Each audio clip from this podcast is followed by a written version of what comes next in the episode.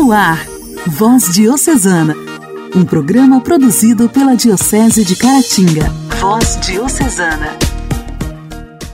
Queridos amigos, ouvintes do programa Voz Diocesana, estamos iniciando o nosso programa de terça-feira, 2 de agosto de 2022. Voz Diocesana entrando no ar e eu, Janaíne Castro, com imensa alegria te faço companhia em mais este dia. Um forte abraço para cada um de vocês, sejam todos bem-vindos.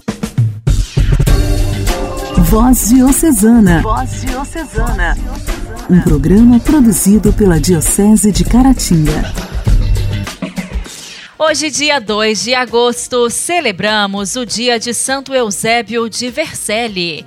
Hoje nós lembramos o testemunho e santidade de Eusébio, que nasceu no começo do século IV e não tinha este nome, até ir para Roma em procura de lucro com a política e o direito. Encontrado por Jesus, converteu-se e recebeu as águas do batismo e o novo nome de Eusébio, pois foi batizado pelo Papa Eusébio. De simples leitor da Igreja de Roma, Eusébio foi ordenado sacerdote e depois, em 345, bispo em Vercelli, onde exerceu seu ministério com zelo e muito amor, dedicando às almas e à verdade. Dentre tantas inspirações para a diocese, Eusébio vivia comunitariamente com seus sacerdotes e dessa comunhão conseguiu forças para vencer os bons combates do dia a dia.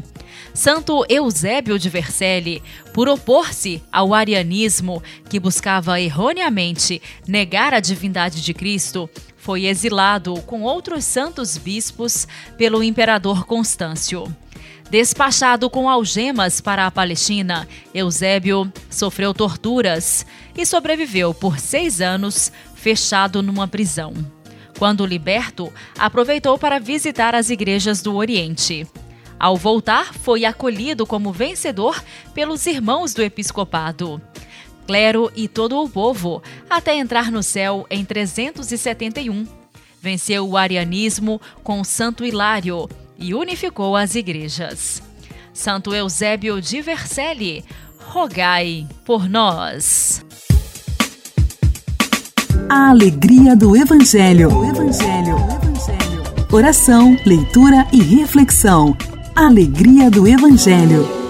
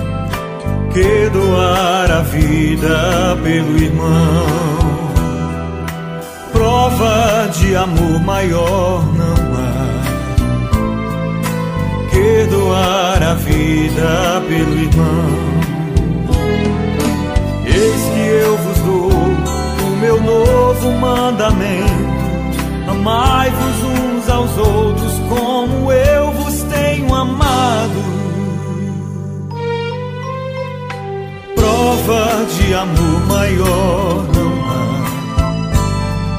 que doar a vida pelo irmão. Prova de amor maior não há que doar a vida pelo irmão. Vós sereis os meus amigos se seguides meus preceitos. Amai-vos uns aos outros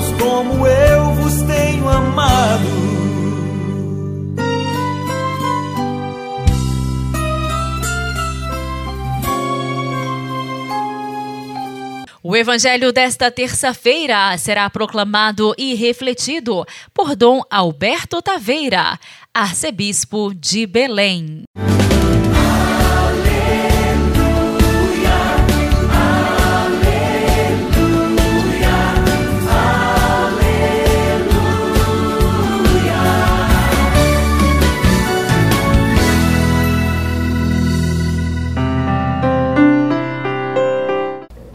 Depois que a multidão comera até saciar-se, Jesus mandou que os discípulos entrassem na barca e seguissem à sua frente para o outro lado do mar, enquanto ele despediria as multidões.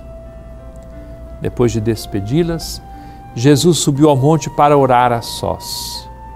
A noite chegou e Jesus continuava ali sozinho. A barca, porém, já longe da terra, era agitada pelas ondas, pois o vento era contrário. Pelas três horas da manhã, Jesus veio até os discípulos andando sobre o mar. Quando os discípulos o avistaram andando sobre o mar, ficaram apavorados e disseram: É um fantasma. E gritaram de medo. Jesus, porém, logo lhes disse: Coragem, sou eu, não tenhas medo. Então Pedro disse: Senhor, se és tu, manda-me ir ao teu encontro caminhando sobre a água. E Jesus respondeu: Vem. Pedro desceu da barca e começou a andar sobre a água em direção a Jesus. Mas quando sentiu o vento, ficou com medo e, começando a afundar, gritou: Senhor, salva-me. Jesus logo estendeu a mão, segurou Pedro e lhe disse: Homem fraco na fé, por que duvidaste? Assim que subiram na barca, o vento se acalmou. Os que estavam na barca prostraram-se diante dele, dizendo: Verdadeiramente tu és o Filho de Deus. Após a travessia, desembarcaram em Genezaré. Os habitantes daquele lugar reconheceram Jesus e espalharam a notícia por toda a região. Então levaram a ele todos os doentes e pediam que pudessem ao menos tocar na barra de sua veste. E todos os que a tocaram ficaram curados. Quanta ventania, quanta tempestade pode acontecer conosco durante esta semana que começa. Dificuldades pessoais, familiares, problemas no trabalho, falta de dinheiro, conflitos nos quais, eventualmente, por culpa própria ou não, possamos estar envolvidos e o Senhor, que estende a sua mão, dizendo ao Pedro que é você ou ao Pedro que sou eu, para ter coragem de andar com ele sobre as ondas. E Pedro duvidou, como nós também muitas vezes duvidamos. E o Senhor quer nos dizer hoje, homem fraco na fé, mulher fraca na fé, por que duvidaste? E aí, tenhamos esta coragem de confessar a nossa limitação, a nossa eventual fraqueza, saber que o Senhor nos sustenta e proclamar com toda a força que Ele é verdadeiramente o Filho de Deus. Estamos seguros. A barca de nossa vida pode atravessar os lagos ou mares da existência.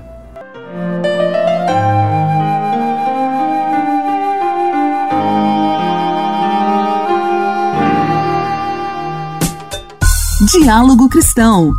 Temas atuais à luz da fé. Diálogo Cristão. Diálogo Cristão.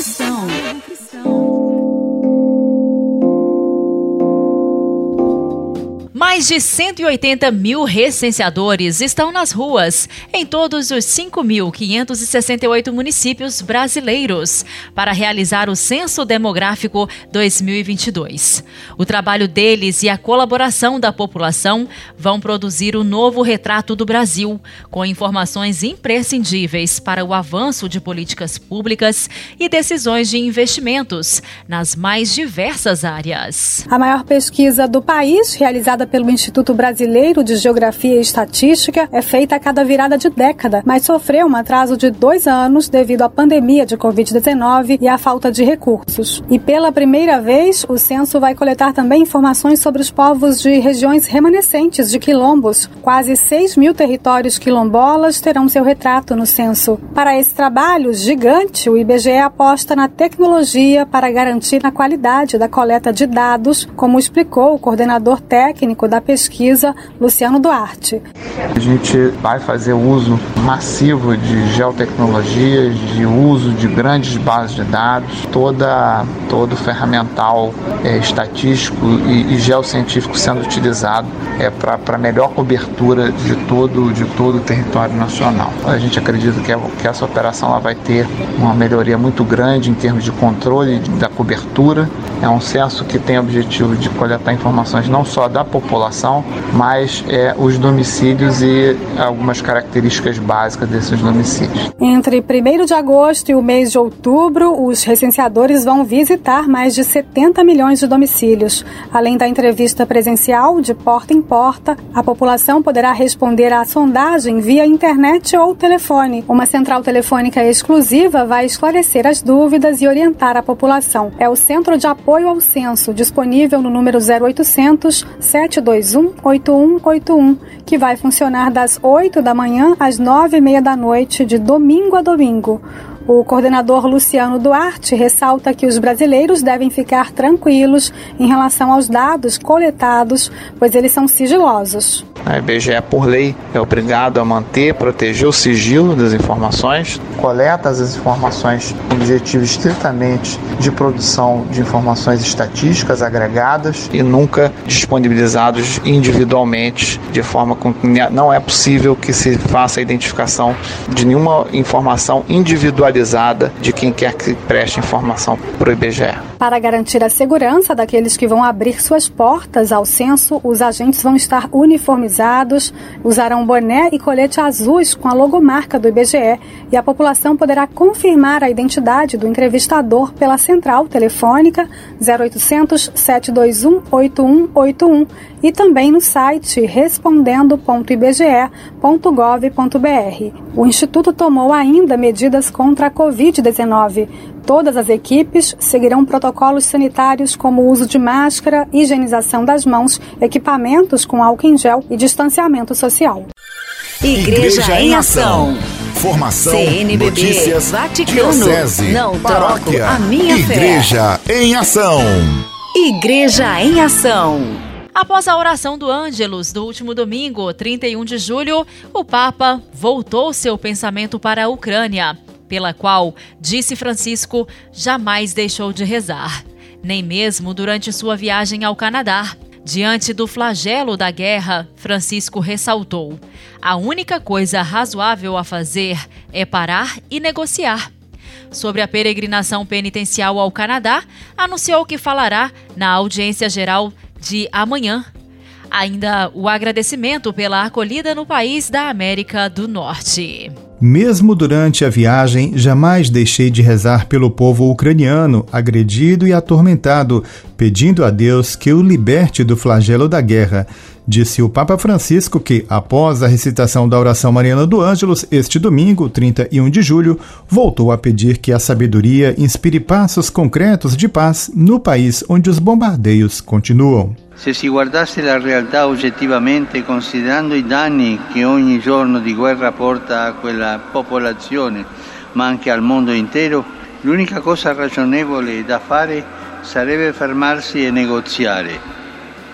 Que la saggezza ispiri passi concreti di pace. Se olharmos a realidade objetivamente, considerando os danos que cada dia de guerra traz para essa população, mas também para o mundo inteiro, a única coisa razoável a fazer seria parar e negociar, que a sabedoria possa inspirar passos concretos para a paz. Em seguida, o pensamento do Santo Padre voltou-se para a peregrinação penitencial no Canadá, que começou no domingo passado, 24 de julho, e terminou este sábado, dia 30. O pontífice renovou seu agradecimento. Ieri mattina sono rientrato a Roma dopo il viaggio di sei giorni in Canada. Ho intenzione di parlarne nell'udienza generale di mercoledì prossimo, ma ora desidero ringraziare tutti coloro. Ontem de manhã voltei para Roma após a viagem apostólica de seis dias ao Canadá. Pretendo falar sobre isso na audiência geral na próxima quarta-feira, mas agora gostaria de agradecer a todos aqueles que tornaram possível esta peregrinação penitencial começando pelas autoridades civis, os chefes dos povos indígenas e os bispos canadenses. Agradeço sinceramente a todos aqueles que me acompanharam com suas orações. Obrigado a todos. Voz Diocesana. Voz Diocesana. Um programa produzido pela Diocese de Caratinga.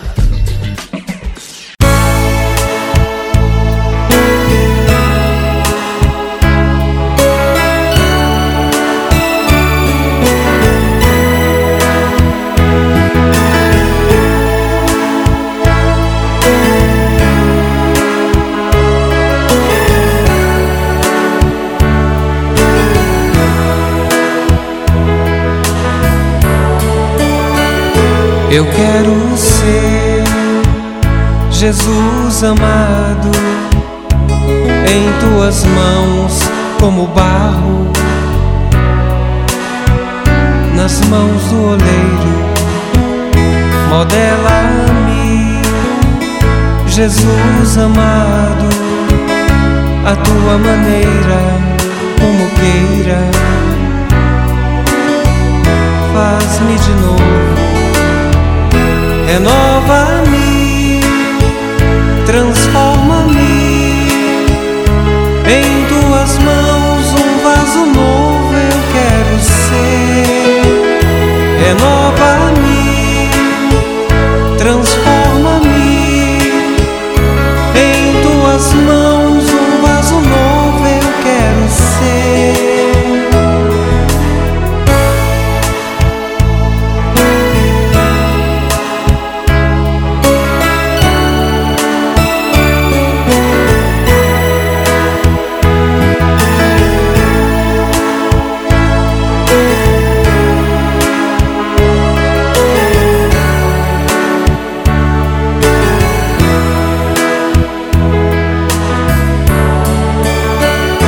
Eu quero ser Jesus amado em tuas mãos como barro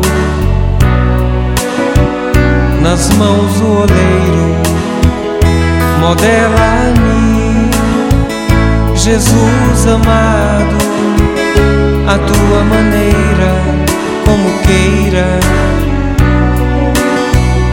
Faz-me de novo renova-me, transforma-me em tuas mãos um vaso novo eu quero ser.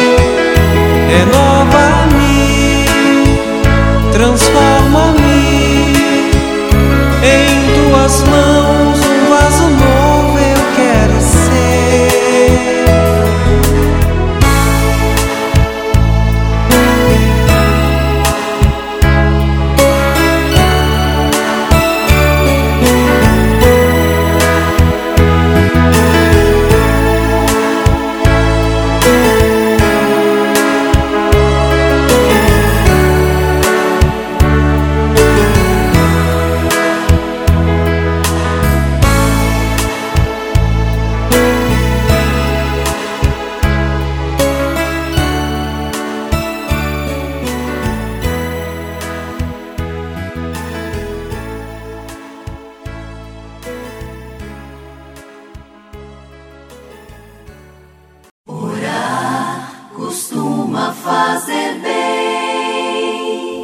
Intimidade com Deus. Esse é o segredo. Intimidade com Deus. Com Ana Scarabelli. Com Ana Scarabelli. Orar costuma fazer bem. Louvado seja nosso Senhor Jesus Cristo, para sempre seja louvado. Neste colóquio com amado, reflitamos com Elizabeth da Trindade. Permanecei em mim é o próprio Verbo de Deus que dá esta ordem e que exprime esta vontade. Morai, não por alguns instantes, algumas horas que tem de passar, mas morai num todo permanente, habitual. Estamos neste tempo do mês de agosto, mês vocacional. Rezar a nossa vocação chamado à vida, Deus me chamou, Deus te chamou. E nesse mistério do convite à vida, nossa oração, nossa intimidade com Ele. Tenha coragem de dizer com Ele, inspirados por Santa Elizabeth da Trindade: Mora em mim, Senhor Deus, permanecei em mim, fixai em mim e que eu também more em ti. Assim, nesta morada interior, é a nossa oração, nossa amizade contigo. Você que acompanha a voz diocesana, tenha coragem de permanecer no Senhor e apontar essa permanência nele, por ele, com ele, no seu testemunho diário. Fiquemos em paz.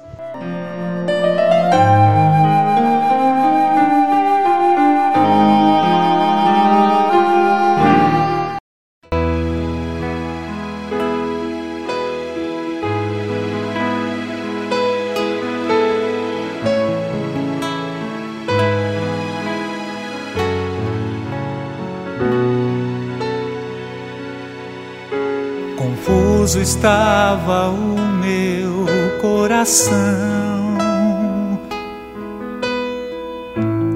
quando eu cheguei aqui.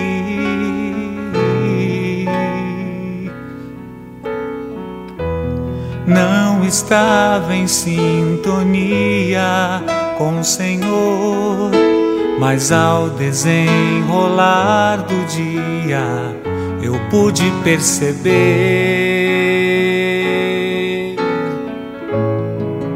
a paz que eu sempre quis. Estava no silêncio que eu nunca fiz. De repente, uma brisa mansa abriu meu coração, mergulhei nesse amor.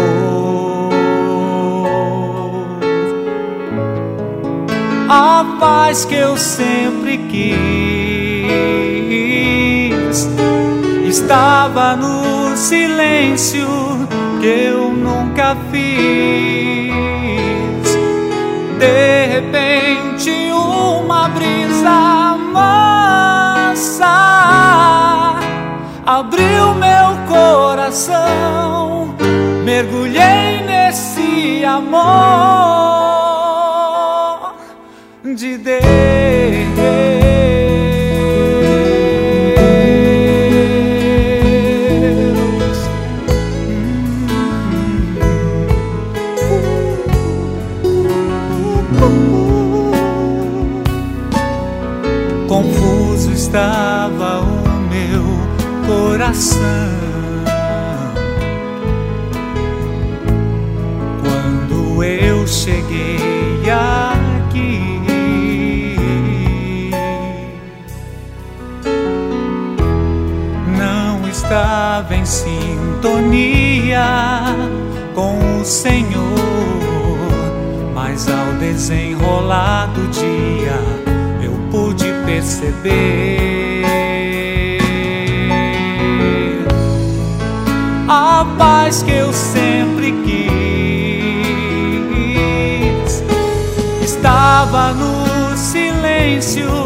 Que eu nunca fiz.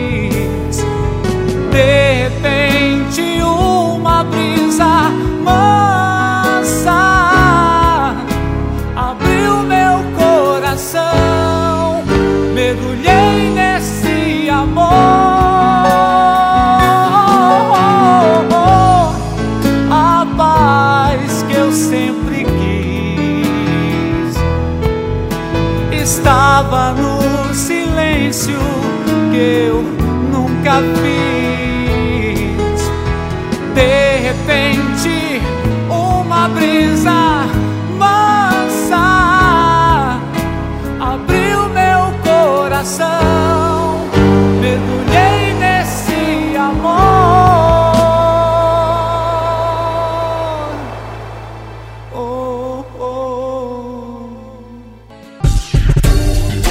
Voz Diocesana. Voz Diocesana.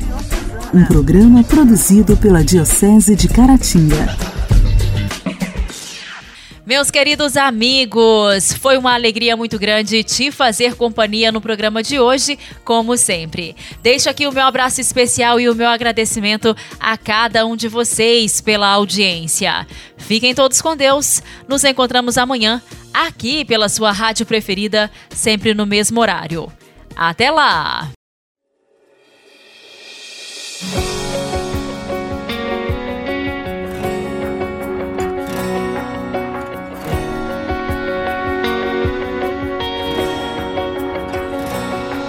Me escutas quando